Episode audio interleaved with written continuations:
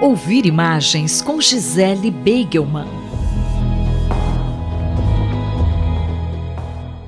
Professora, o que significam esses ataques contra obras de arte em museus?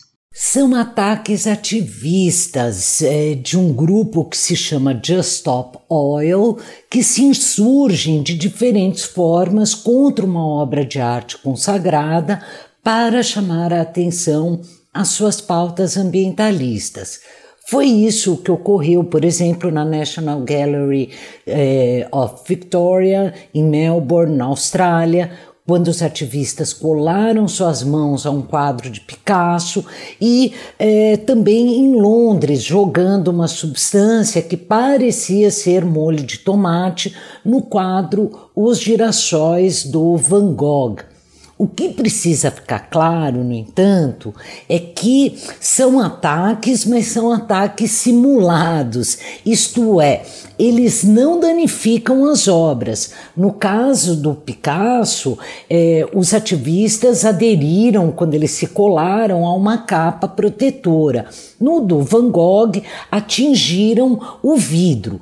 O mais importante desses atos não é, portanto, uma tentativa de vandalização das obras de arte, mas a criação de um fato midiático. Poderia explicar melhor esse ponto de fato midiático? Pois obras como as de Van Gogh e Picasso não têm nenhuma relação com a questão climática. O que importa aí é criar uma imagem, uma imagem que circule e ponha o assunto, no caso, a pauta climática, na pauta do dia, de todo mundo.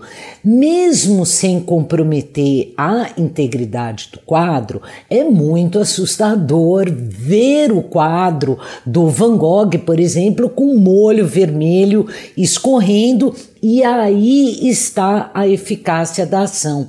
Ela é feita para aparecer como imagem e dar a entender outra coisa.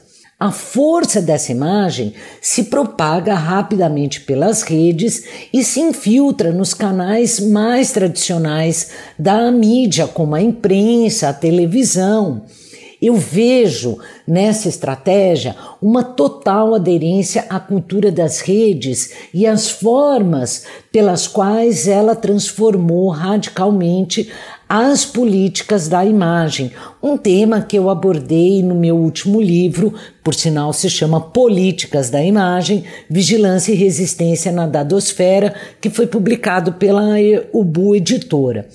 Ações como essa mostram que as relações entre política e imagem hoje não são apenas instrumentalizações da imagem. A imagem se converteu no principal lugar das disputas narrativas e dos embates da nossa atualidade, mais que lugar e meio de transmissão de ideias e linguagens, a imagem é o próprio campo das tensões políticas. É na imagem e não a partir dela que os embates se projetam social, cultural e politicamente. Bom, meu tempo está acabando, eu fico por aqui. Uma ótima semana para você e um bom dia, boa noite, boa tarde para todos nós. A professora Gisele Beigelman conversou comigo, Leila Kiomura, para a Rádio USP. Ouvir imagens com Gisele Beigelman.